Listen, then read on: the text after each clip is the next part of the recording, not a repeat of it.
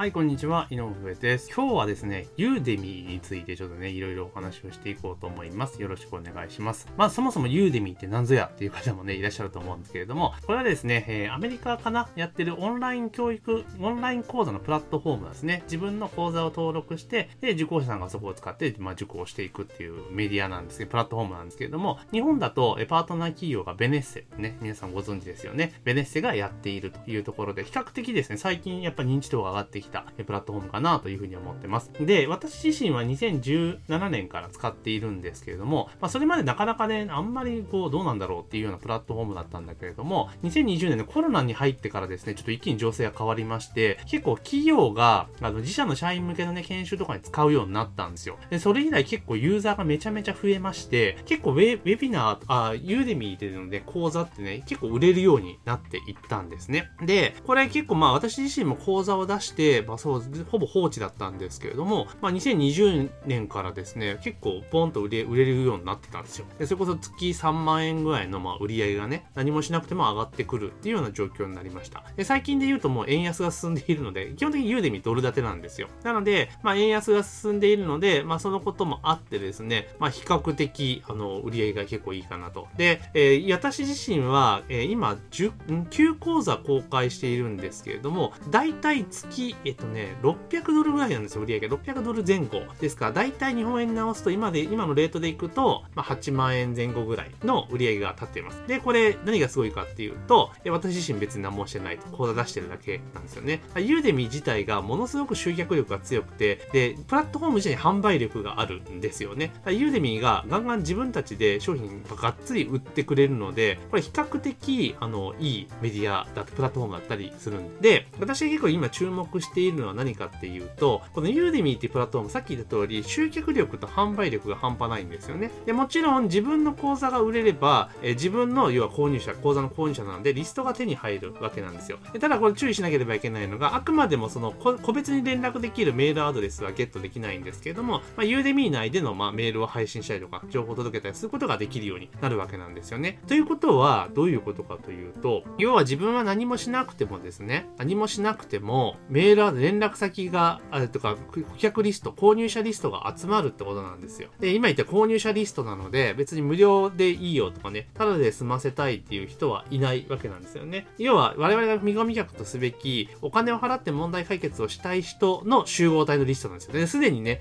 手に入った時には、自分の口座を一回買っていただいているので、もうある意味購入者リストなんですよ。だから、全部タダで改善したいとか、無料で完結したい人っていうのが除外されているので、まあ、そこで集客してた、まあ、リストに対してね、えー、その後いろいろアプローチをしていくと、まあ、比較的制約につながりやすいっていうメリットがある。だから、私すごく今推奨しているのは、特にこういう指導者ビジネス、先生業をやられている方で、スタートしたばっかりのことね、まだまだちょっと実績乏しいぞっていう方はですね、このユーデミーってプラットフォームをね、ぜひフル活用していっていただけるといいかなというところです。何せですね、本当にユーデミーの集客力がすごいので、まあリストが手に入ると。通常リストを手に入れるときって、まあ自分で SNS とかね、ガンガン投稿して、まあ時間割いてね、結構コツコツ投稿してとかやらなきゃいけないじゃないですか。もしくは広告を使ってなんで、まあいずれにせよね、まあ自分で投稿すると言ってもね、お金はかからないけれども、でも自分自身の人件費が実際かかってるわけじゃないですか。で、あと広告使えば当然お金がかかると。だから要は、普通はね、ウェブ上でリストを集めようと思ったら、お金を払って集めていかなければいけないんですね。それが、このユーデミーってプラットフォームを使うと、全く逆っていうか今までと全く違った状況になって、要はお金をもらいながら集客できるっていう状況になる。でしかも、大手ね、日本で言ったベネッセっていうところが噛んでいるオンライン講座のプラットフォームで、そこで講師をしていて、自分の講座を出していると。でそこに受講者数がそこそこいるぞってなったら、それ社会的証明になりますよね。あ、もしちゃんとした講師さんなんだっていう風になるんです。だから、通常今ね、例えばネットだけでね、活動をしていて、で、普通に自己自己集客して、で、自分の自己独自決済で商品とかサービスとか売っていて、まあ、それでも全然売れるんだけれども、ただそれってあくまでもやっぱ自称なんですよね。自称先生みたいな感じになっちゃう。公の場で証明されるものがないんですね。ただ、ユーデミーみたいなプラトームで自分の講座を公開してると、そこのデータって自分で改ざんのしようがないじゃないですか。だから社会的証明として使えるので、まあ、非常にすごく、えー、使い勝手がいいというか、えー、ビジネスの展開には、えー、外せないメディアなんじゃないかなと思うので、えー、新人さんとかに私はすごく勧めていますというところなんですね。で、当然そこでの、まあ、実績とかね、指導実績とか、まあ、そういうところに自分の名前が載っているというのになると、今度は、えー、自分のその独自販売とかでもそういうデータ使えるわけじゃないですか。いや、実はユーデミーってプラットフォームで、えー、講座出してて、受講者が100人いるんですよって言ったら、知らん人から見たら100人も教えてるのってすごいって思いますよね。で、一般の人って、人に何か教えてる人って、あの、専門家と認識するんですよね。専門家に誰かに何か教えている。その教えている人っていうのは、もう先生じゃないですか。先生にやっぱ一目置くような文化があるので、結構優位に運ぶんですよね。だからそういったことを考えると、ユーデミーっていうプラットフォームを、まあ、うまく使っていただくことによって、集客スムーズにできるし、でそこで、あの、うまくね、